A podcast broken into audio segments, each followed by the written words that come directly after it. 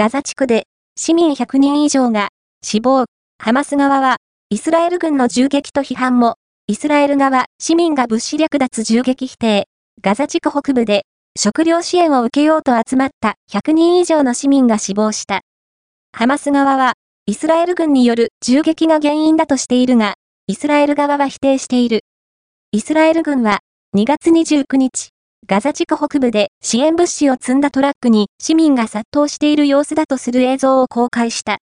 ハマスが運営するガザ保健省は、イスラエル軍が市民を銃撃し、112人が死亡、760人が負傷したとしている。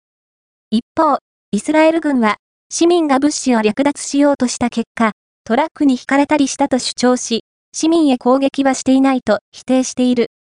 ガザ地区北部では、食料不足が深刻で、2月29日までに栄養失調で10人の子供が亡くなっている。